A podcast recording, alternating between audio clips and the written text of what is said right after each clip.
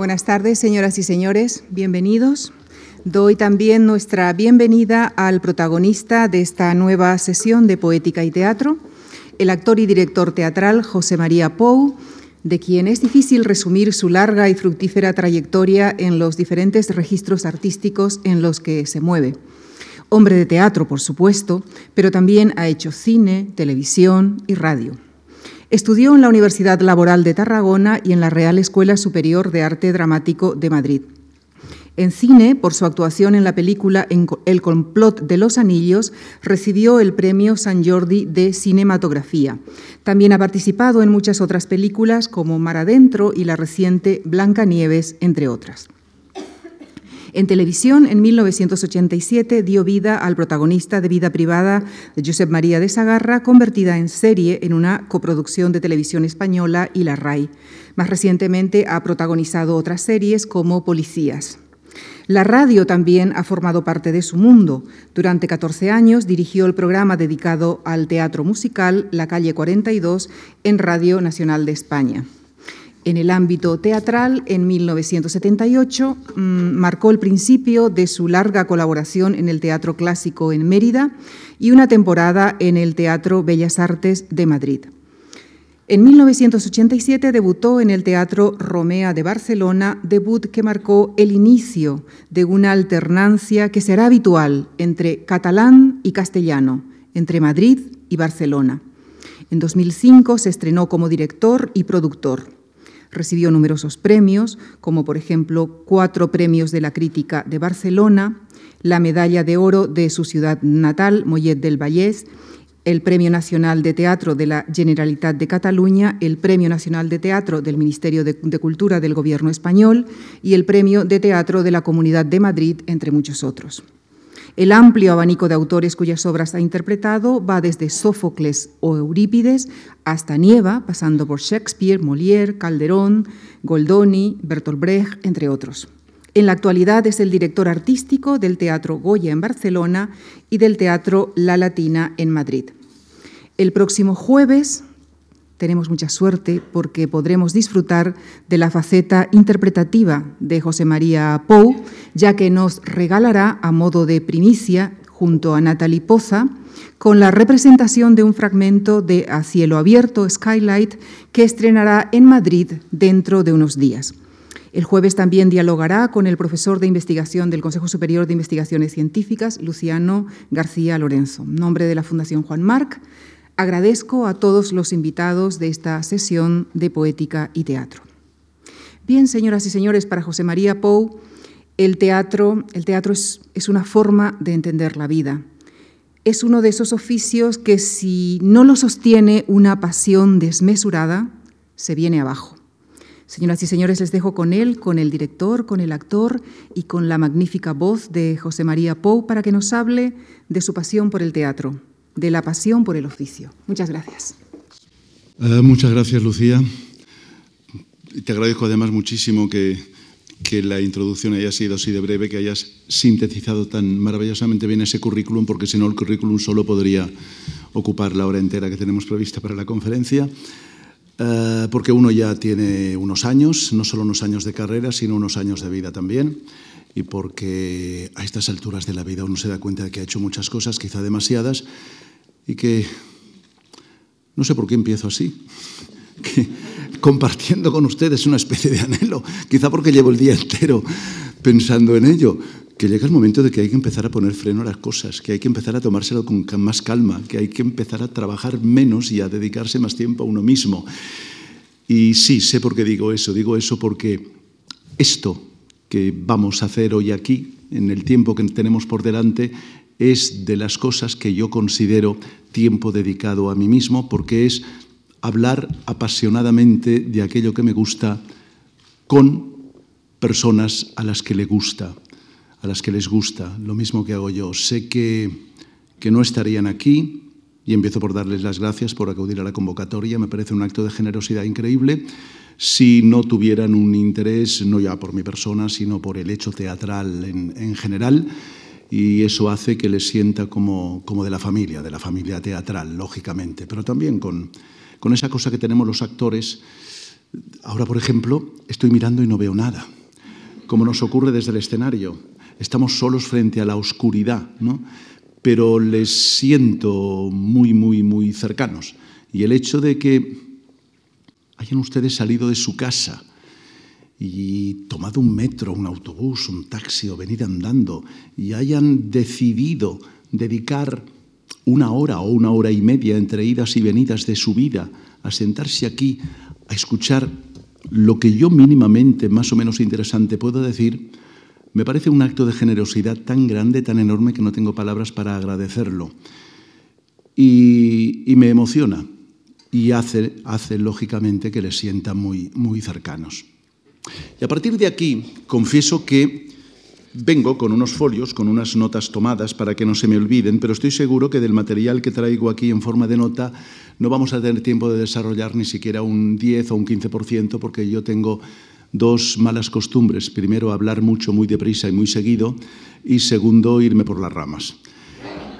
Pero ya que hemos empezado así y no tenía ninguna intención de empezar así, empezaba, pensaba empezar haciendo una declaración de principios, pero ya que hemos empezado así, analizando ese, ese acto de generosidad que yo llamo el hecho de que ustedes hayan acudido a la convocatoria, me gustaría seguir en ello y, y trasladar ese hecho de lo que está sucediendo hoy a lo que es el teatro en general.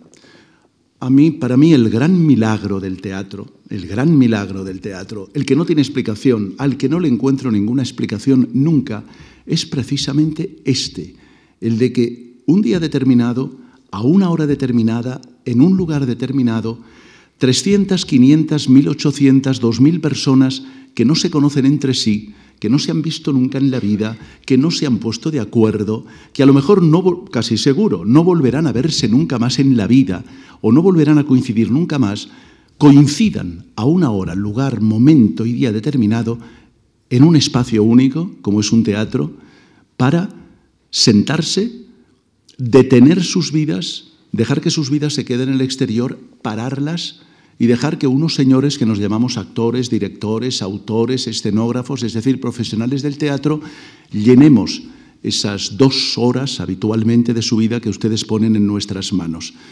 Ese es el acto de generosidad gigantesco que produce el gran milagro del teatro. Esa reunión de personas, esa comunión, personas venidas de todo tipo de, con todo tipo de intereses, de todo tipo de niveles sociales, familiares y demás, pero que por un momento dicen stop, paran sus vidas, las dejan fuera en la calle y se sientan a llenarse con otras historias y con otras vidas y sobre todo, lo más importante, a compartir emociones y sentimientos, es decir, a que se nos, ponga la piel de gallina, a que se nos ponga un nudo en la garganta, pero no en soledad como a veces pasa frente al televisor, en casa o en una conversación, sino compartiéndolo con otra muchísima gente, con un colectivo, a nivel colectivo. Ese para mí es el gran milagro del teatro. Yo recuerdo, voy a, voy a trufar la charla con, montones de pequeñas anécdotas a modo de ejemplo, primero porque uno ya empieza a ser mayor y tiene muchos recuerdos y muchas memorias. Yo recuerdo que de repente descubrí ese hecho del milagro del teatro, de esa capacidad enorme de convocatoria, Hacia el año 73 más o menos yo estaba en el Teatro María Guerrero, donde hice la primera parte, los primeros años de mi carrera y que fue mi auténtica escuela en los años 70. Y yo intervenía en una función una, versión de, Antígona de Sófocles, una versión que había hecho José María Pemán, que interpretaba la compañía titular y que había dirigido José Luis Alonso, como, como todas las del María Guerrero. Y yo eh, era de los primeros papeles importantes que yo tenía, interpretaba al clásico mensajero de todas las tragedias griegas. Y, pero intervenía en la función muy, muy entrada ya la función, casi al cabo de una hora de haber empezado la función. Eso me permitía que en lugar, en los momentos previos a empezar la función, en lugar de tener que estar ya vestido y preparado en mi camerino, pudiera estar más relajado. Y entonces le pedía permiso al regidor del teatro para sentarme en una cafetería que había enfrente del María Guerrero, un bar cafetería, en, una mesita en, junto a la ventana, como media hora antes de la función, para desde allí ver, contemplar a toda la gente que poco a poco y luego ya en los últimos minutos con, con, más velocidad se iban acercando a la taquilla a recoger sus entradas y entraban en el teatro. Y, y, ese ejercicio que yo hacía prácticamente a diario fue el que, bueno, el que me hizo descubrir en gran parte el, el, el porqué, la razón de mi vocación, de mi pasión y sobre todo el que me hizo entender mejor que tres años de escuela o mejor que otras muchas cosas cuál es ese milagro, ese milagro del teatro, ese poder de convocatoria. Yo tenía, descubrí allí una especie de sentimiento curioso que comparto con ustedes porque tiene mucho que ver con lo que yo entiendo que es mi oficio yo veía que todas esas personas iban llegando media hora antes, algunos se citaban en la puerta, se encontraban con otros con quienes se habían citado, otros llegaban corriendo en los últimos minutos. Todos ellos llegaban y entraban en el teatro con expectativas, con ilusión, con ganas de que les pasara algo en sus vidas en las siguientes dos horas. Y yo, debo decirlo, me sentía como Dios. Y digo como Dios, no en el sentido de la expresión de me sentía muy bien, sino me sentía como Dios con mayúsculas. Es decir, me sentía, digamos, como un Dios. Me sentía como el gran hacedor, como el que todo lo puede. Porque meditaba y pensaba, mirándoles a la gente que se va acercando al teatro, estas personas no saben todavía qué va a ser de sus vidas durante las próximas dos horas y yo sí lo sé. Yo sé que se van a emocionar con determinadas frases, con determinadas imágenes, que van a reír en determinado punto, que van a llorar y que, se van a sorprender, que van a, a, viajar en una montaña rusa de emociones. Yo sé lo que va a ser de sus vidas dentro, durante las próximas dos horas y ellos no. Digo, pues si yo lo sé, yo soy Dios, está clarísimo. Ese era un, lo cuento así de manera muy simplificada, pero esa reflexión prácticamente a diario es la que me llevó a pensar que mi oficio es mucho más que un oficio, es mucho más que un, trabajo alimenticio con el que ganarse la vida, que mi oficio tiene algo de, compromiso con, con el resto de los ciudadanos, tiene, y no hablo de compromiso social y político del que luego podemos hablar, hablo de un compromiso personal, del tú a tú, que la gente del teatro realmente tenemos unas obligaciones contraídas con los espectadores. Y vuelvo al tema inicial, esas personas que generosamente depositan su vida en nuestras manos. Nosotros no podemos hacer de ninguna manera, y eso ha presidido desde aquellos primeros años 70 hasta ahora el concepto que yo tengo de mi trabajo, no podemos de ninguna manera hacerles desperdiciar ese tiempo. Si alguien saliera de alguna representación, y estoy seguro que ha pasado, pero por suerte no me he enterado, eh, de alguna representación en las que yo he participado, pensando que ha perdido el tiempo, que aquello no le interesaba nada y que ha perdido, que ha malgastado dos horas de su vida, yo me sentiría terriblemente desgraciado, porque me sentiría que algo así como que he cometido un, crimen, por pequeño que sea. No hay, no hay derecho a hacerle perder el tiempo a nadie. Ese concepto del oficio del teatro es el que me ha llevado a elegir las funciones que he hecho, la televisión que he hecho, las películas que he hecho, y, es el que sigue presidiendo mi, actuación. Por decirlo con, con ejemplos gráficos, yo creo en definitiva que hacer teatro, salir cada día a un escenario y tener el privilegio de poder comunicarte con la audiencia, y poder compartir emociones, sentimientos, pensamientos, reflexiones, etc., tiene mucho que ver, y lo cuento de una manera muy gráfica y muy simple, con el hecho de repartir peladillas, como cuando en los bautizos, supongo que sigue haciéndose, hace años que no voy a un bautizo, pero cuando yo era pequeño recuerdo que en los bautizos a la salida de la iglesia los padrinos repartían unos sacos enormes de peladillas que lanzaban el aire y los críos nos levantábamos a por las peladillas y nos las guardábamos en los bolsillos y con los bolsillos llenos esas peladillas duraban a veces una semana entera y demás.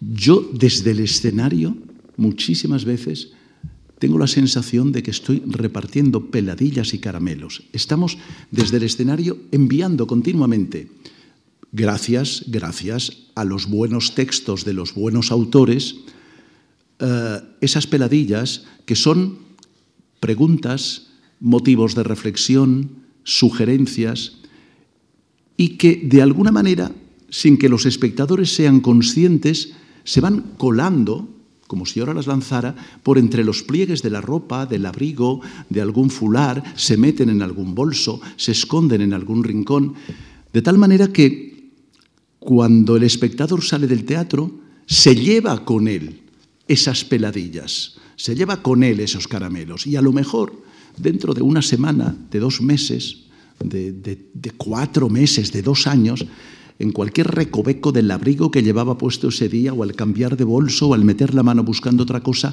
aparecerá una de esas peladillas que entraron subrepticiamente, se colaron subrepticiamente ahí en, en una función determinada y le hará no solo recordar aquel momento de aquella función en la que aquello se coló, sino que esa, a lo que yo llamo peladilla, que en realidad es una pregunta, un motivo de reflexión, a lo mejor cuando se encuentre con esa pregunta, que aparecerá como una bombilla que se enciende en la cabeza, encontrará la respuesta que en su momento no supo o no quiso encontrar.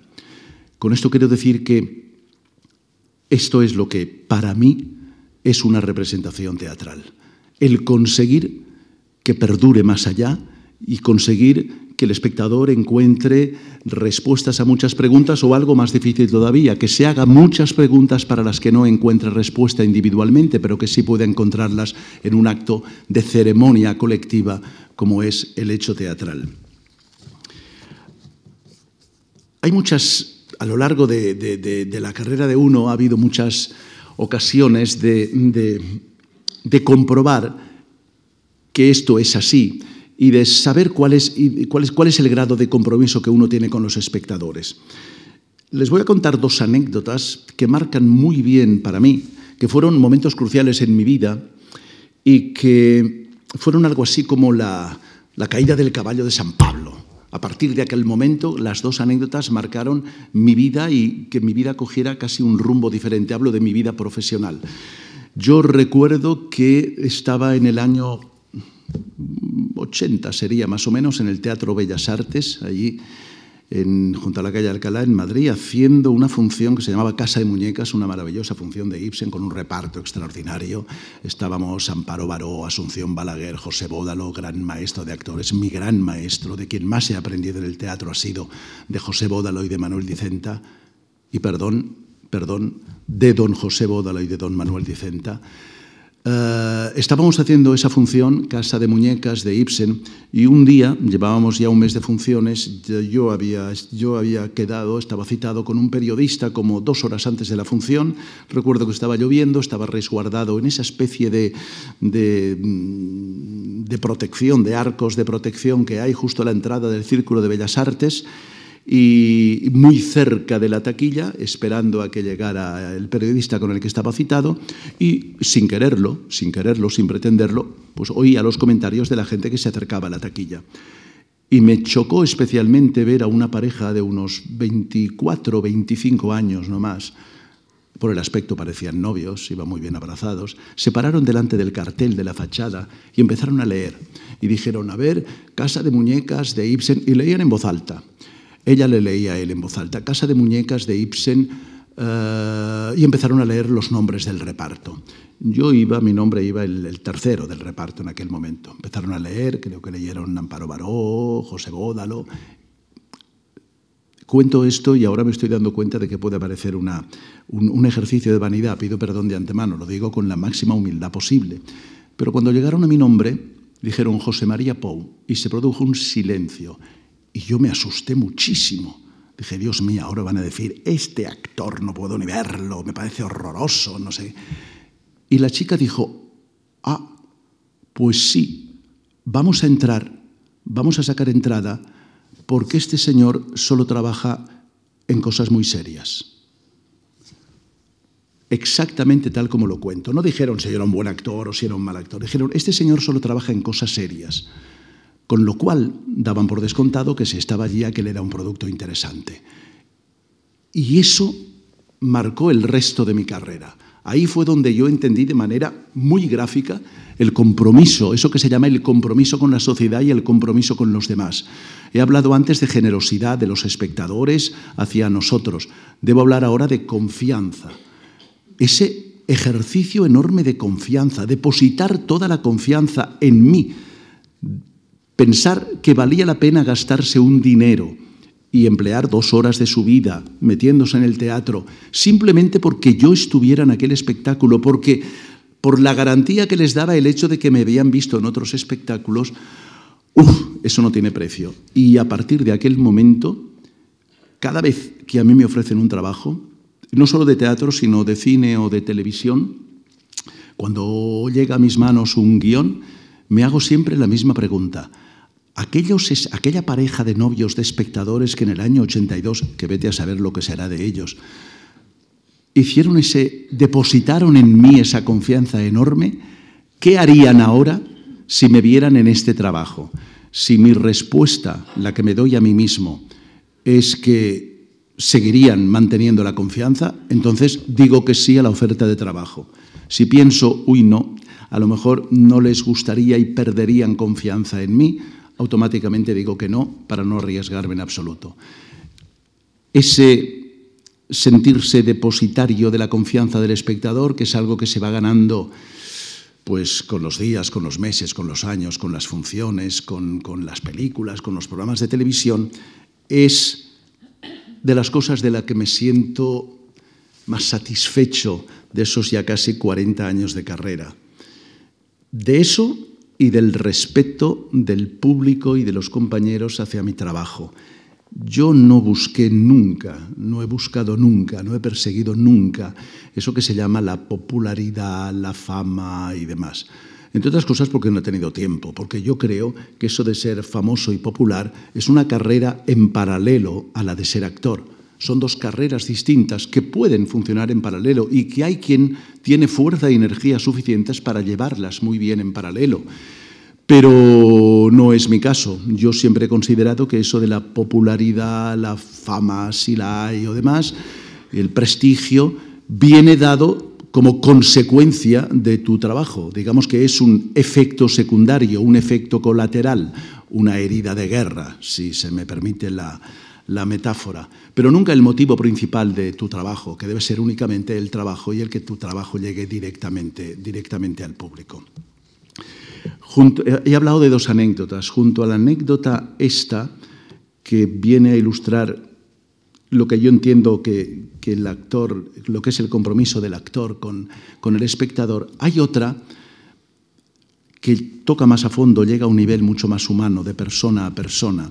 Yo había hecho ya años más tarde una película, Amigo Amado, una película que dirigió Ventura Pons, tuvo un, cierto éxito, una cierta repercusión. Era una adaptación de una obra teatral de José María Benetti Jornet, un autor catalán. La obra de teatro había tenido mucho éxito también. Por cierto, en aquella película, fue la por mi trabajo en aquella película, me nominaron tuve mi primera nominación al Goya como actor protagonista junto, junto a, Paco Raval y a Fernán Gómez, eso de por sí solo era ya un premio increíble.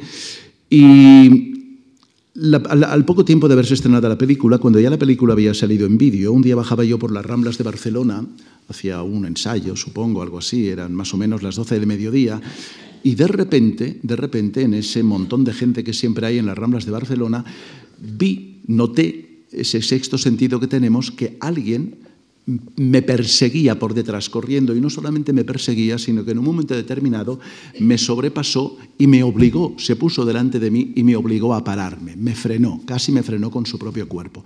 Era una señora de unos cuarenta y pocos años y me dijo, señor Pou, no se asuste, no crea que estoy loca.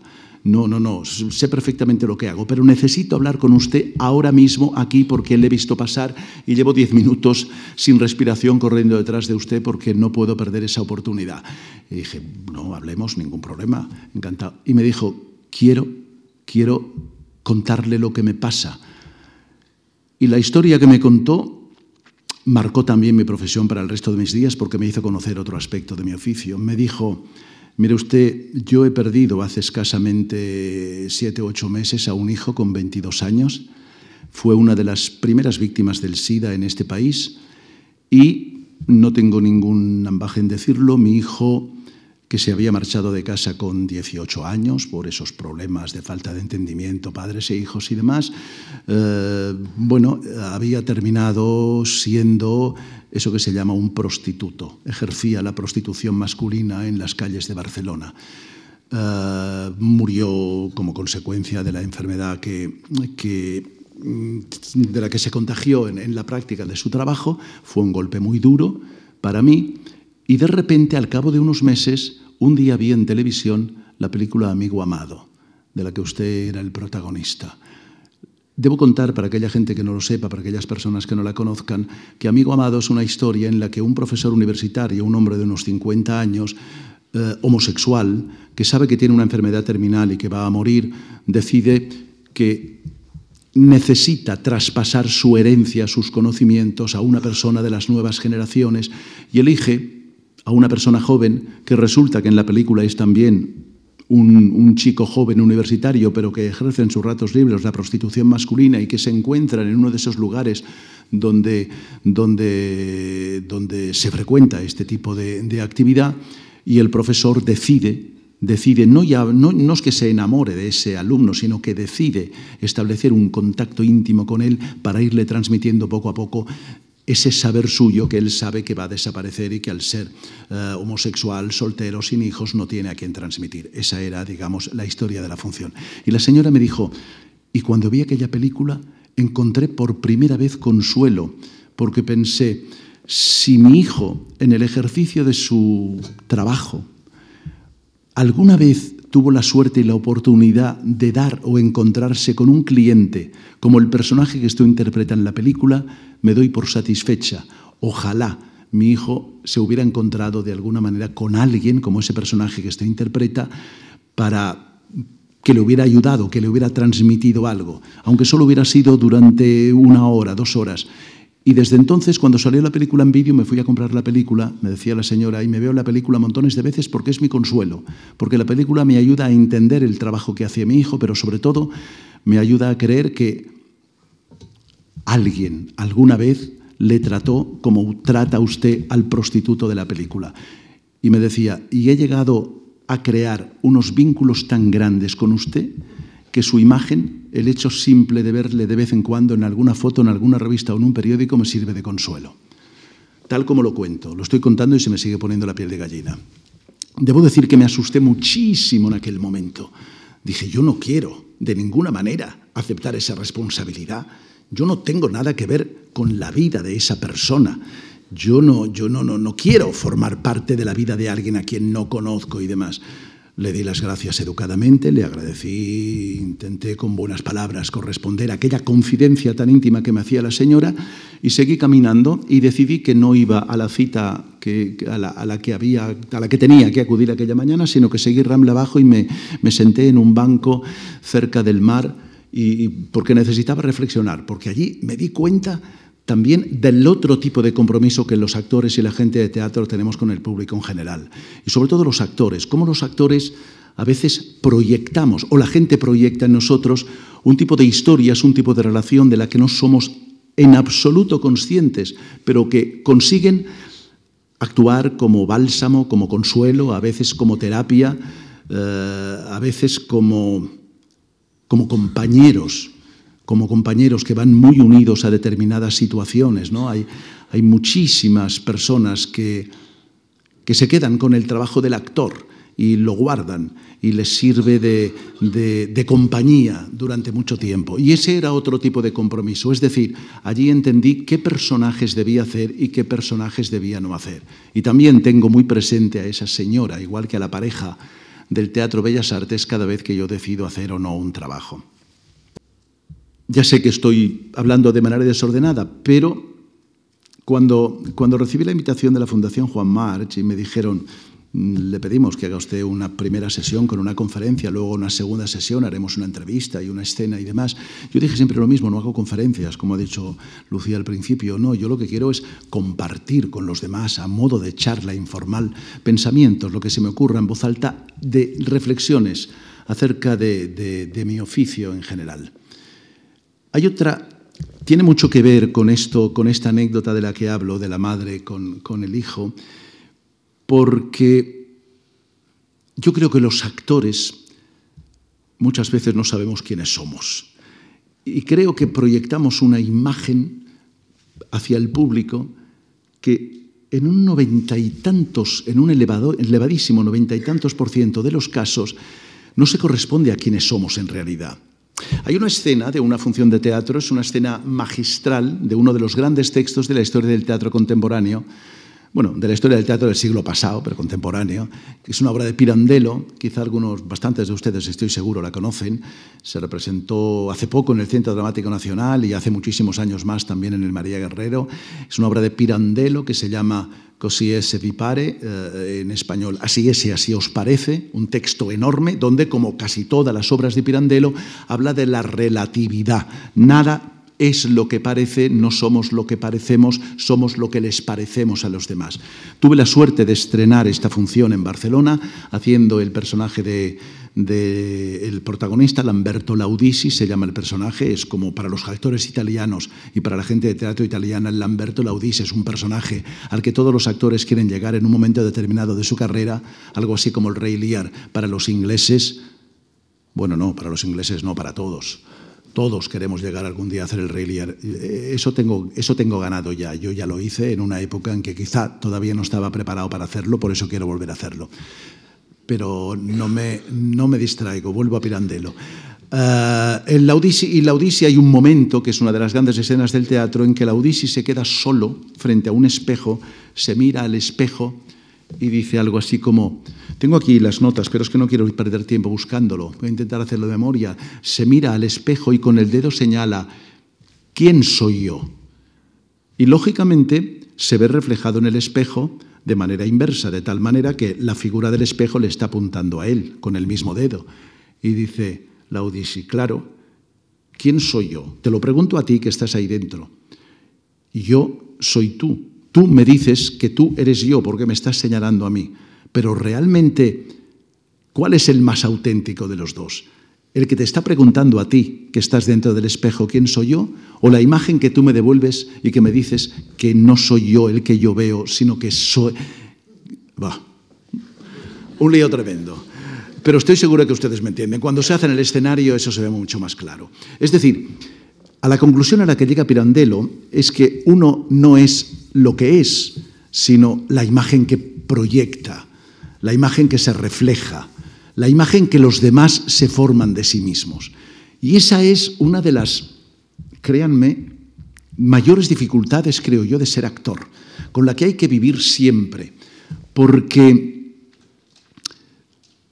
uno no es lo que es, sino lo que parece, porque a través de nuestros trabajos, de nuestras interpretaciones, de vernos en distintos personajes, de oírnos o, vernos en momentos determinados, en una entrevista, a lo mejor la impresión que pueden ustedes sacar de este encuentro aquí de esta tarde, unido al de una entrevista en televisión dentro de dos semanas o del personaje que yo estrenaré dentro de poco, van conformando una idea, la que ustedes tienen de mí mismo, que es casi seguro que no se corresponde con la realidad. Porque porque uno está muy encerrado en sí mismo y porque uno lo que hace es proyectarse, pero no entregarse absolutamente. Hay una parte que se reserva para lo más íntimo de uno y para el círculo más íntimo. Y, todo el mundo tiene derecho a hacerse una imagen de, de, José María Pou, actor, de una manera determinada, producto de todos los personajes que yo he interpretado. Pero no es verdad, yo no soy ese, yo soy quizá el rescoldo yo soy quizá un conglomerado raro con pequeños residuos de muchos personajes que he hecho, de muchas funciones que he hecho, y, con todo eso se, se crea un personaje ahí que está como flotando en el aire, del que se adueña el público, pero que muchas veces no tiene nada que ver conmigo, porque no olvidemos, no olvidemos que ser actor es por encima de todo ser un grandísimo embustero. El mejor actor será siempre el más grande mentiroso.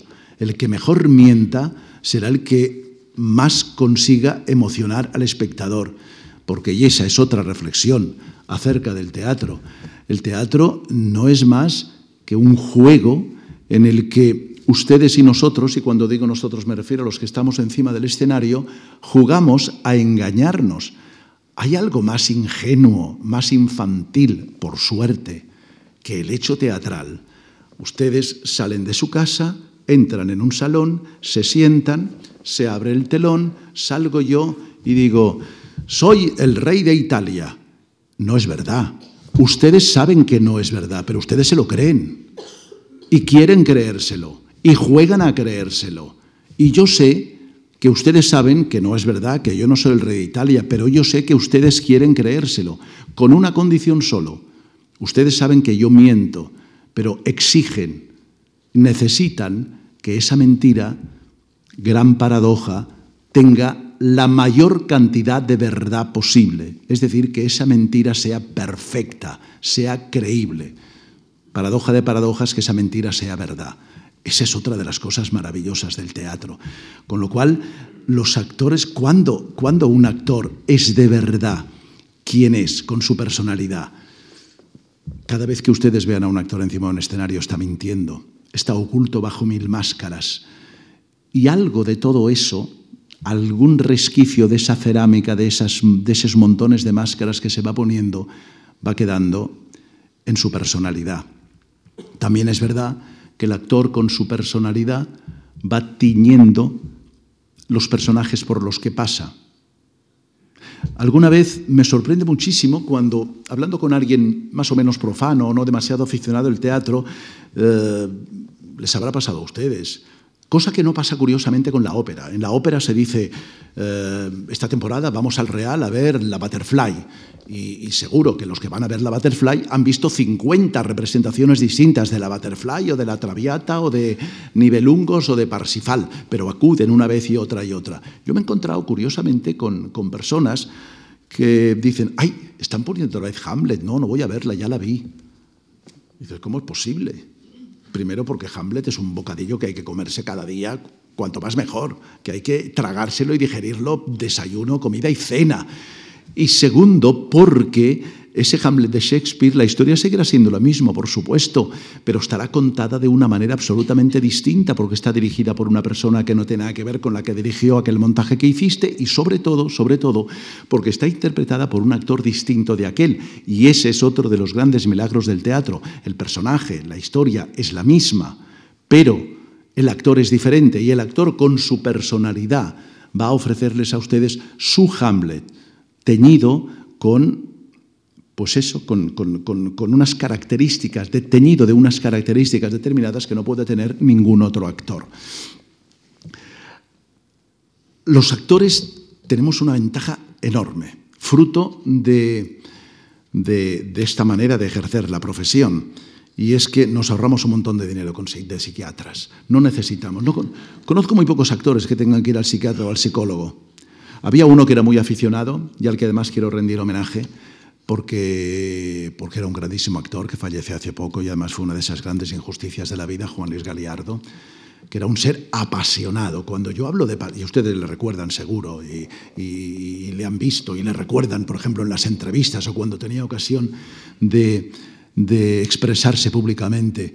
Yo le he puesto toda mi vida, he tenido la suerte de ser amigo suyo y trabajar con él, le he puesto toda mi vida como ejemplo de la pasión. Yo no he visto nunca, ni yo, ni yo, hablar con tanta pasión de su trabajo como la que tenía Juan Luis Galiardo. Juan Luis Galiardo, él mismo decía, yo soy carne de psiquiatra, soy carne de psicólogos, tenía una personalidad quizá desmesurada que le creaba unos ciertos problemas.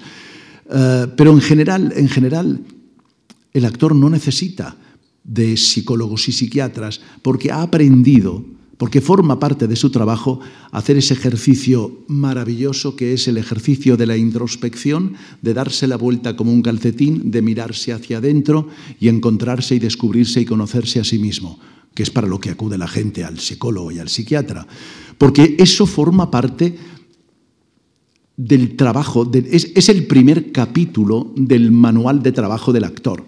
Cada vez que te llega un personaje, un personaje nuevo con unas características determinadas, uno tiene la obligación de entender aquel personaje y de buscar dentro de sí mismo, de uno mismo como actor, aquellos rasgos que el personaje necesita. Si el personaje es un personaje iracundo, hay que encontrar dentro de ti la ira para que esa mentira de la que hablaba antes sea verdad. Tengo que sacar mi ira donde esté, encontrarla en cualquier recoveco. Eh, si es un personaje con un sentido de humor especial, tengo que buscarlo dentro de mí, porque tengo que encontrarlo para prestárselo al personaje para que el público se lo crea de verdad.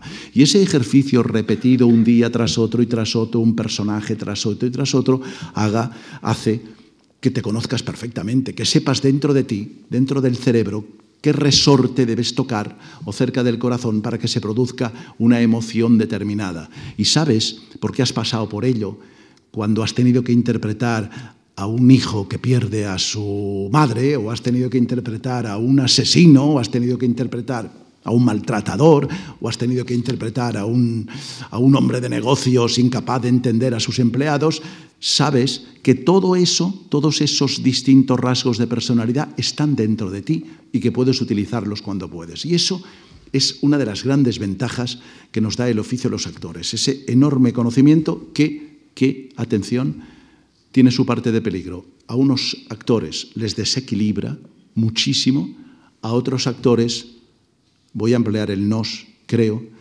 nos equilibra o nos tiene más o menos equilibrados. Uh, estaba pensando en algo ahora mismo, mientras contaba esto, algo que venía al hilo y, y, y acabo de perder el hilo. No, no del discurso, ¿eh? Yo, eh, acabo de perder el hilo de un ejemplo, de un ejemplo que, iba, que iba a poner. Ah, sí, iba a decir, a mí me gusta poner una imagen, atención, es una imagen que quizá puede molestar a alguien, no lo creo. Yo creo que el cerebro, yo digo en broma el cerebelo, el cerebro, la masa encefálica de los actores, la masa encefálica visualmente la, imaginamos, la representamos toda, esa cosa que tenemos ahí dentro que está llena de arrugas, de pliegues y demás. Pues yo creo que la masa encefálica, el cerebro de los actores, tiene más arrugas, más pliegues y mucho más recovecos y está mucho más arrugada que el de las personas normales, si me lo permiten, con todo el respeto. Quiero decir, ¿por qué? Porque los actores estamos continuamente manoseándola, estamos metiendo ahí nuestras manos y abriendo caminos para ir encontrando más cosas dentro, continuamente. Creo que es una manera gráfica de explicar en qué consiste el trabajo del actor, entre otras muchas cosas. Eh, ¿Me dejan que consulte, alguno de los muchos caminos? ¿Cuánto llevamos hablando? Dios mío, ¿es hora de terminar? No. Ah, no, no, no, no, no. Hemos empezado a las siete y media, no sé. Hay una, hay una cosa. Cuando me pidieron un título para la conferencia, perdón, para la charla, yo dije que me, pareció lo de, lo de la pasión por mi oficio, se me ocurrió así de repente, porque pensé, no hace falta ni siquiera exponer en qué consiste la pasión por el oficio. Todo el mundo sabe qué, qué tipo de pasiones tienen un trabajo determinado o qué pasiones tienen la vida.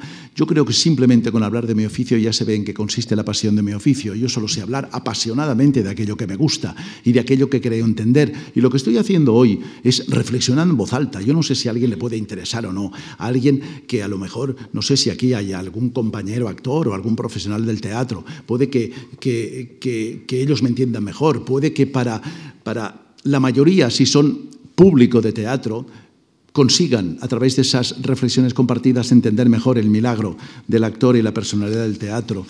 Pero sí es verdad que el hecho de reflexionar en voz alta acerca de mi oficio es algo que en estos momentos debería ser de los, bienes más preciados.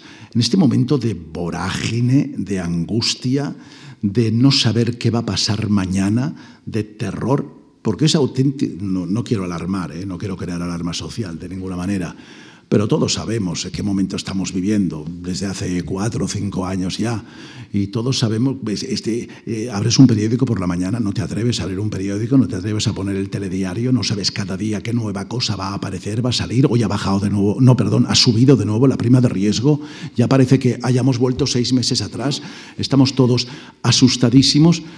No tenemos tiempo más que para estar con, el susto continuo en el cuerpo. El hecho de sentarse y reflexionar y pensar en algo e intentar darle la vuelta y entenderlo es ya todo un premio. Yo creo que la Fundación Mars, y ahí quiero agradecerlo, me ha regalado a mí hoy esta silla y esta mesa y me ha dicho, José María, párate, sienta un momento y reflexiona en compañía acerca de, pues eso, de lo que es tu oficio.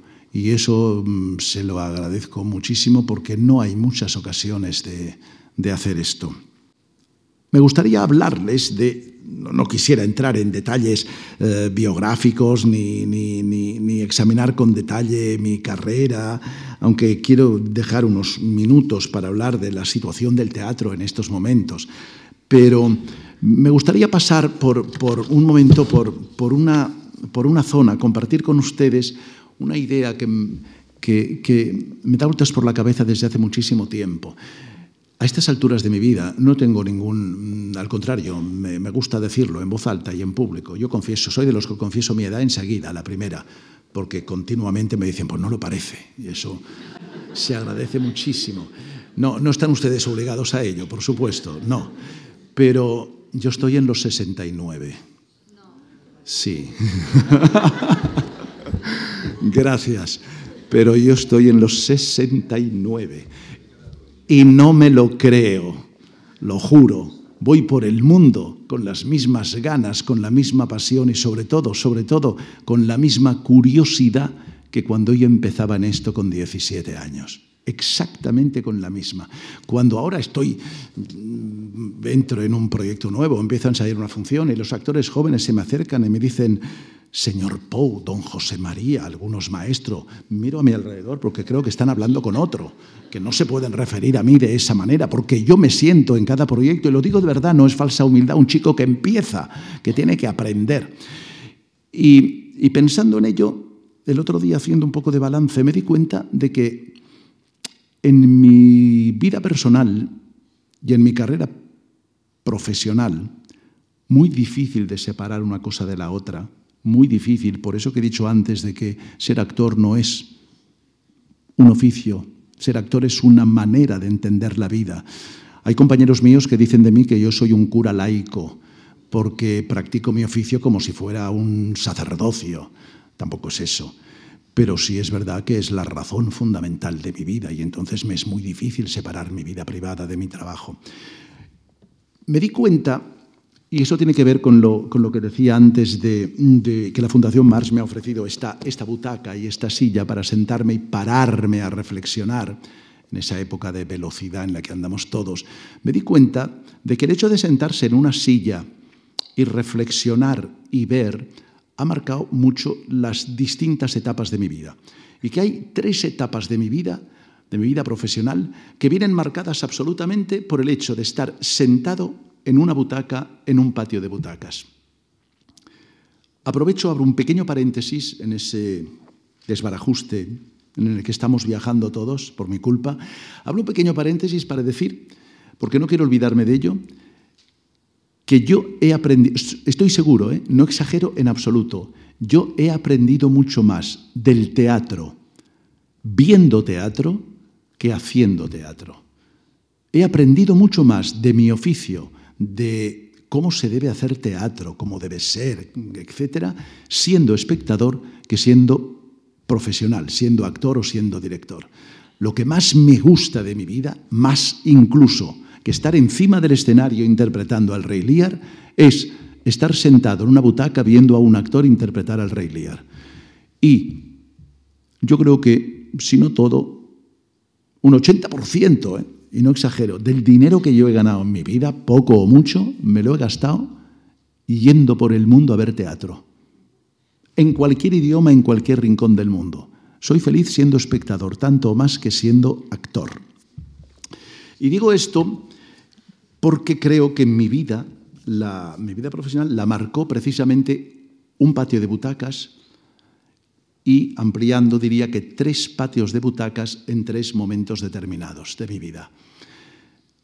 Recuerdo primero el patio de butacas de un pequeño teatrito de pueblo, el teatrito de un centro parroquial cívico de Mollet del Vallés, el pueblo donde yo nací, muy cerca de Barcelona, a diez minutos de Barcelona, donde había un cuadro de actores, de, aficionados, como en muchísimos pueblos de Cataluña y el Mediterráneo en general, Valencia también, que ha sido Cataluña, el Mediterráneo en general ha sido cantera de muy buenos actores, porque hay una enorme tradición que viene de mucho tiempo atrás de teatro de aficionados. Hay pequeños pueblos con dos y tres compañías de aficionados que siguen aún hoy en día aún hoy en día, haciendo una función cada semana y ensayando cada día por las noches. Eso es una cantera maravillosa.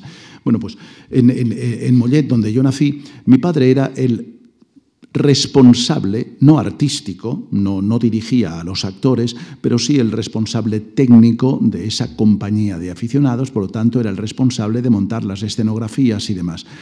Y mm, eso hizo, yo creo que mi vocación nació allí, porque tuve la suerte inmensa de nacer en una familia para la que ir al teatro era un hecho habitual.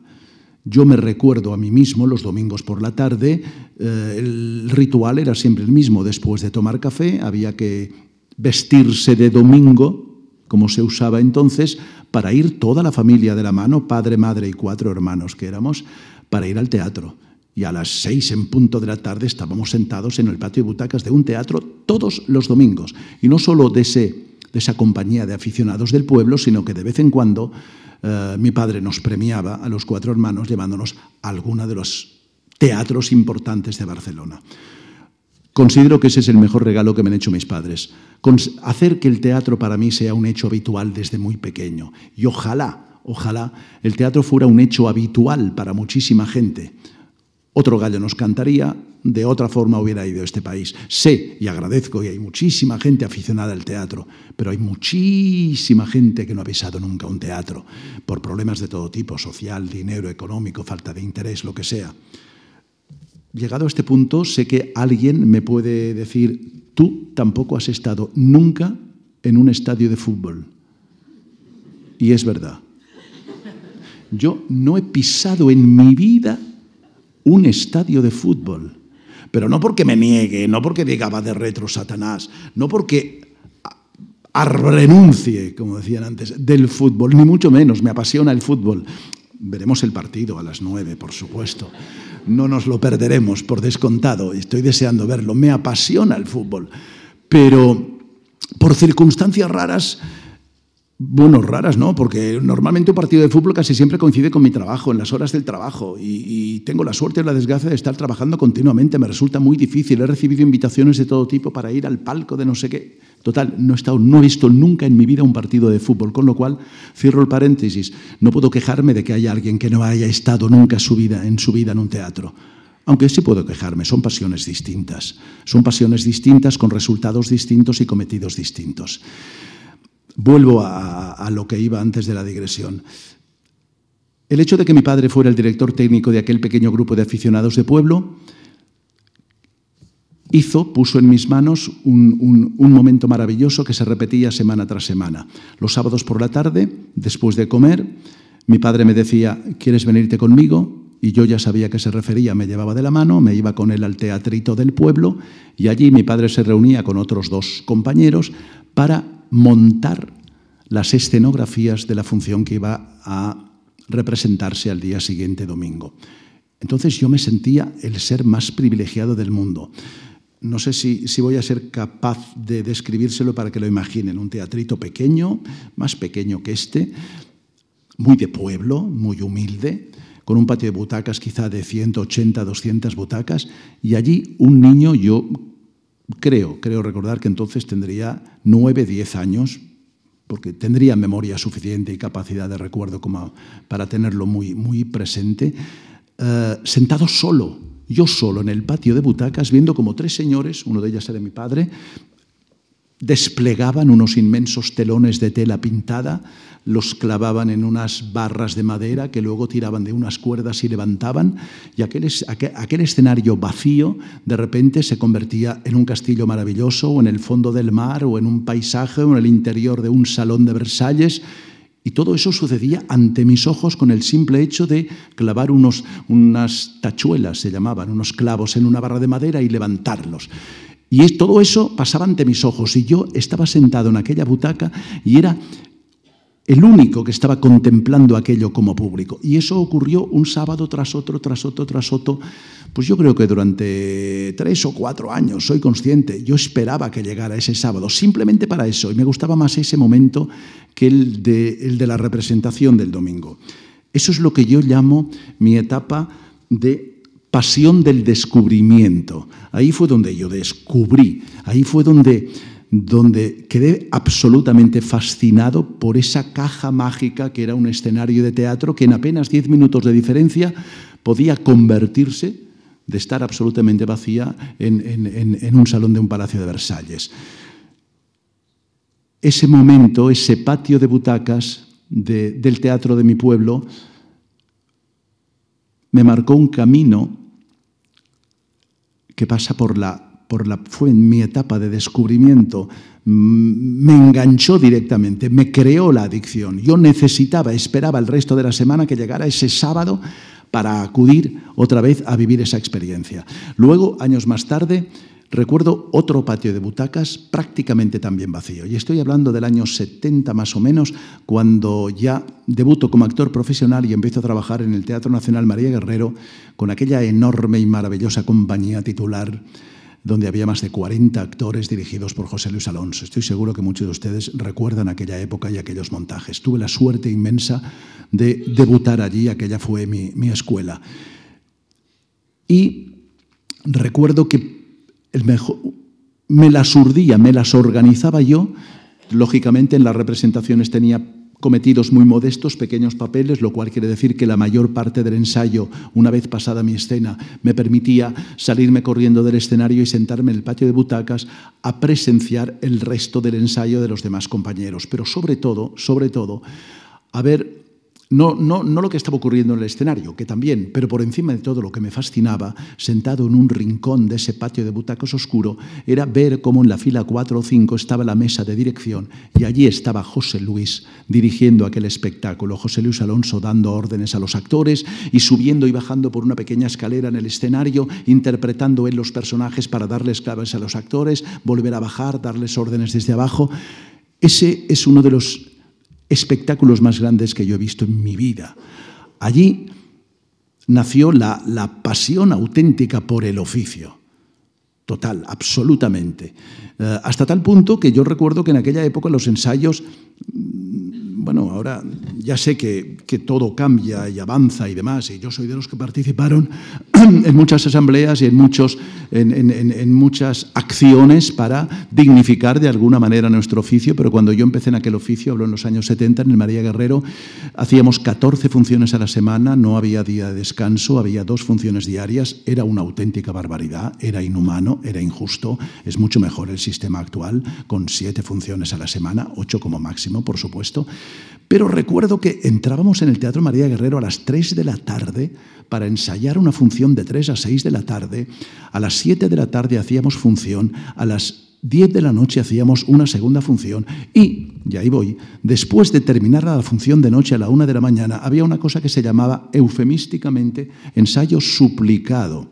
Es decir, el director te suplicaba que por favor te quedaras a ensayar hasta las 3 de la madrugada te lo suplicaba. Lógicamente todo el mundo se quedaba. Todo el mundo atendía esa súplica porque nadie sabía qué podía pasar si no la atendía.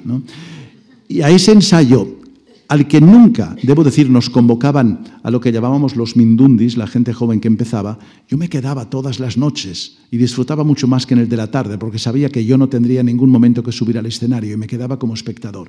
Lo poco o lo mucho que he aprendido de esta profesión, lo aprendí en esos tres años, en el Teatro María Guerrero, viendo a José Luis Alonso dirigir los espectáculos y estando yo, no en el escenario, sino sentado en la oscuridad de un patio de butacas. Y la tercera etapa, de sentado en un patio de butacas, y es lo que yo llamo la pasión por la transmisión, de alguna manera, es mi última etapa, cuando a raíz del, bueno, hace unos 10, 11 años, decidí después de haber estado escuchando durante mucho tiempo en cantos de sirenas y haberlo rechazado, que sí, que me encontraba condiciones de poder dirigir algún espectáculo de teatro y dirigí mi primera función. Fue una función que se llamaba La Cabra, una función de Edward Albee, que es de las mejores cosas que se han escrito en los últimos años. Tuve la suerte de que cayera en mis manos. Y el primer día de ensayos, cuando yo me vi sentado en un patio de butacas, yo también solo, ocupando lo que llamamos la mesa de dirección, con los actores encima del escenario, por un momento tuve que pedir que se retrasara el ensayo casi durante más de media hora para poderme ir, no sé si a llorar, pero por lo menos a encerrarme yo solo, porque cayeron encima de mí aquel patio de butacas del teatro de mi pueblo donde yo descubrí la magia y aprendí la fascinación por el teatro, cayó encima de mí el patio de butacas del María Guerrero, donde durante tantas noches vi a José Luis Alonso dirigir. Y cuando hube asumido todo aquello fue cuando me sentí capaz de sentarme yo en el patio de butacas, pero ahora para dirigir, cosa que no he dejado de hacer desde entonces, el tiempo que compagino con mi vida de actor. Dirigir, en definitiva, que eso forma parte de, la última, del último tramo de mi carrera, no es tan difícil. A mí había muchísima gente que me decía desde hacía mucho tiempo, José María, tú eres una persona muy inquieta, muy preparada, tú mm, eres un actor estupendo, con perdón, deberías, deberías dar un paso más y convertirte en director. Y eso me enfadaba muchísimo, más aún, voy a utilizar la palabra, me cabreaba muchísimo. Decía, pero ¿por qué demonios ser director es un paso más que ser actor?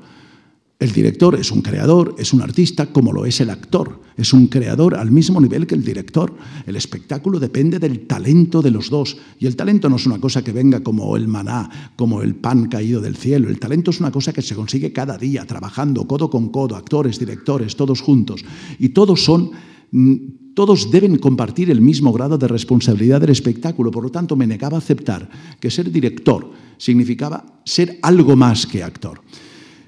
Uh, por fin, cuando cayó esa historia de la cabra en mis manos, decidí que esa historia yo la entendía tan directamente que no quería de ninguna manera que la dirigiera otra persona. Porque ser director, en definitiva, no es más que contar una historia según tu punto de vista. Yo creo que gran parte de, de, los que estáis aquí esta tarde eh, tenéis hijos, tenéis nietos, y estoy seguro que muchas noches, muchísimas noches, les habéis contado el cuento de Blancanieves, por aquello de que está de actualidad, o La Cenicienta, o cualquier otro cuento a los hijos y a los nietos. Y cada una de esas personas que cada noche, y vamos a cifrarlas imaginariamente, echan, tirando por lo bajo en 20.000 en todo el mundo, que cada noche le están contando el mismo cuento a sus hijos, porque los cuentos, sean de Perrault, de los Grimm, se repiten unos a otros continuamente. Eh, cada abuelo, cada padre que está contando un cuento, está dirigiendo un espectáculo, porque lo está contando a su manera, siendo el mismo cuento, lo está contando de manera absolutamente distinta, con otro ritmo, poniendo énfasis en unos apartados determinados de cómo lo cuenta otra abuela o otro padre. Pues bien, dirigir teatro es eso. Dirigir teatro no es más que coger una historia, decidir cómo quieres contarla, de acuerdo con tu personalidad, y convencer al resto del equipo, actores, equipo técnico, escenógrafos y demás, de que esta, la tuya, es la mejor manera de contar esa historia. Y si les convences a todos y todos se montan en el mismo carro que tú y vais por la misma senda y consigues llevarlos a todos por la misma senda, ese será un buen montaje, o por lo menos será un montaje auténtico acorde con tu personalidad. Y para eso necesita la colaboración de, todo el mundo, de los actores, del de, de, equipo. Es una labor de equipo. Cuando yo tuve la suerte inmensa de poder hacer eso, me di cuenta de que empezaba otro salto de mi carrera, empezaba un nuevo compromiso y haciendo resumen, digo, mm, porque es algo en lo que estoy empezando a escribir. Me han pedido últimamente que escriba algo, es algo que me he negado siempre, pero creo que uno ya va teniendo años y debe, debe intentar pensar en que, más allá de los recuerdos que queden de sus trabajos, alguna cosa puede quedar para ayudar, sobre todo a, la gente joven que empieza en la profesión, que me escriben muchos emails y vienen algunas, de, algunas charlas, incluso me piden para acudir a los ensayos, con lo cual creo que ha llegado esa etapa de la pasión por la transmisión. Y como estamos ya cumpliendo la hora, no quiero, no quiero terminar sin hacer una breve reflexión sobre el teatro en la actualidad. Uf, qué difícil. Podemos disponer de dos horas más, ¿no, verdad? ya lo sabía. No, bromas aparte. Ah, es difícil el momento, por supuesto. No quiero que nos vayamos de aquí con la sensación de que todo es maravilloso y que el teatro está como en una burbuja y fantástico. No, el teatro está pasando por malos momentos, lógicamente, pero no tan malos. Tampoco tenemos por qué ser tan pesimistas.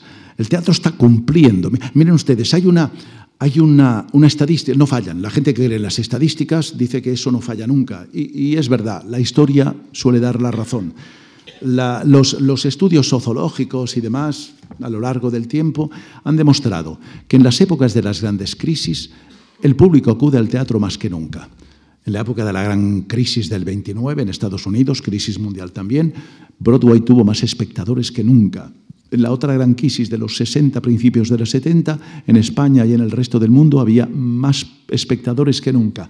En este momento de esta crisis galopante que nos invade, etcétera, etcétera, en la que llevamos metidos cuatro años, por lo bajo, cuatro años, en esos últimos cuatro años, aunque parezca increíble, el número de espectadores al teatro ha ido aumentando, igual que ha ido aumentando lógicamente el número de recaudación por taquilla.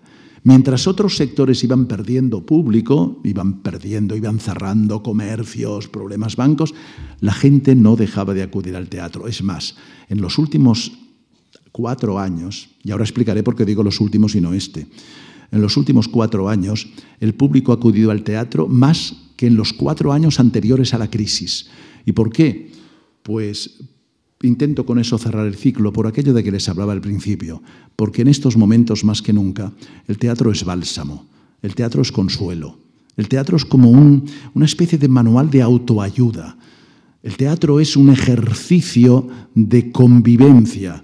En el teatro nos reunimos cada día ese, esos cientos de personas que a lo mejor no volveremos a encontrarnos bajo ningún otro techo y compartimos no ya las emociones y sentimientos propios de la historia que nos están mandando desde el escenario, sino compartimos algo mucho más importante. Sentados unos a otros, codo a codo, compartimos el mismo aire, hasta el mismo ritmo de respiración, el mismo nivel de atención, casi siempre, si el espectáculo consigue igualarnos a todos en ello.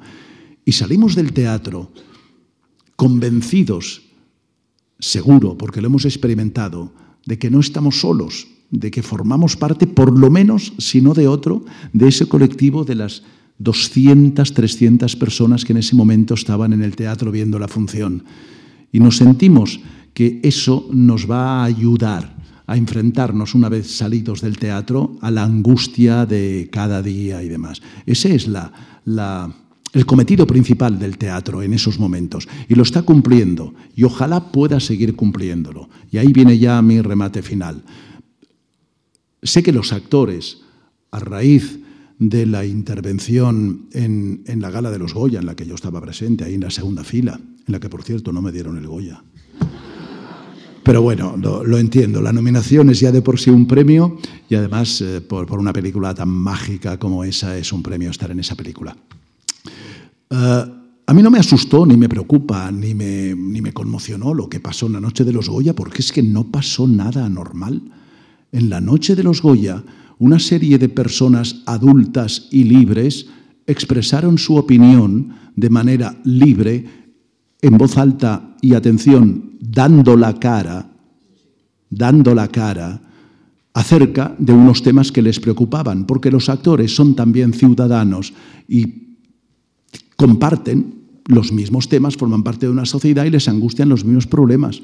Y dieron sus opiniones, unos de manera más o menos simpática, pero de ninguna manera no había, no, no hubo motivo para el escándalo que se organizó en los días siguientes. Y ahora vámonos a la noche de los Oscars del domingo pasado. Hubo también algún tipo de reivindicación es exactamente igual. No he leído en ninguna parte, absolutamente en ninguna parte de la prensa española, críticas a esos actores que desde la ceremonia de los Oscars también aprovecharon para hablar del momento y de la crisis y de que no estaban de acuerdo con alguna política americana. Quiero esto decir que yo creo, que yo creo que no sé por qué, y ahí me quejo, y aprovecho esta oportunidad, esta tribuna para hacerlo público creo que hay un sector que no sé por qué está despertando, intentando expandir como una mancha de aceite a su alrededor una especie de inquina, de, ah, de, desapego hacia el mundo de los actores con una serie de acusaciones que, en mi opinión, lógicamente, no son lógicas. Si por ellos fuera, y me expreso con mucha tristeza, si por ellos fuera, quizá volveríamos al siglo XVI y al siglo XVII, donde a los actores no se les permitía ser enterrados en sagrado, ni se les permitía sentarse a la mesa con los señores, ni se les permitía comer campán blanco. No nos tengan miedo. Los actores no, no vamos a cambiar el mundo nosotros, no tenemos ningún sentido mesiánico, no pretendemos ser los salvadores del mundo, somos ciudadanos normales y corrientes con derecho a expresar nuestras opiniones. Sí, es verdad que los actores tenemos la ventaja enorme, ya quisieran muchos políticos, tener a su convocatoria que cada vez acudan mm, cientos de personas, ya quisieran tener tantas oportunidades como tenemos nosotros a veces en entrevistas, programas, en entregas de premios, de expresar nuestra opinión. Tenemos esa ventaja y esa ventaja hay que y hay que aprovecharla para lo que cada uno honestamente cree que es lo mejor que puede hacer y cómo puede contribuir de mejor manera al, a, bueno, a ayudar al resto de los, de los conciudadanos a, sobrellevar esta crisis. Me he prometido que no me excedía de una hora y pasan, es una hora y diez. Mm, yo soy capaz de seguir hablando, no soy capaz, me gustaría poder seguir compartiendo mi, pasión por el teatro, por mi oficio con ustedes a lo largo de cuatro, cinco, seis, siete horas más. Les emplazo a, un tiempo futuro, a que podamos apuntarnos a una sesión de una semana entera. Si a ustedes y a mí nos sigue uniendo la misma pasión, no solo por el teatro, sino por la lectura, por cualquier manifestación de tipo cultural, a la que tenemos que agarrarnos con todas nuestras fuerzas, porque parece que últimamente hay una palabra maldita, no quiero pronunciarla, pero la pronuncio recortes, a la que parece que cualquier manifestación de tipo cultural es de lo primero que se puede prescindir. Me niego a hablar de la subida del IVA, vamos a poner todos buenas caras, vamos a disfrutar del hecho de habernos reunido aquí y ojalá, ojalá ustedes salgan de aquí como voy a salir yo, convencido de que he abierto un poco mi corazón, he abierto un poco mi intimidad, porque pocas veces me he expresado en voz alta, con tanta sinceridad, con tanta tranquilidad y notando tanto afecto, tanta atención y tanto cariño como el que he visto aquí esta tarde. O sea que soy yo el que les dice muchísimas gracias. Gracias.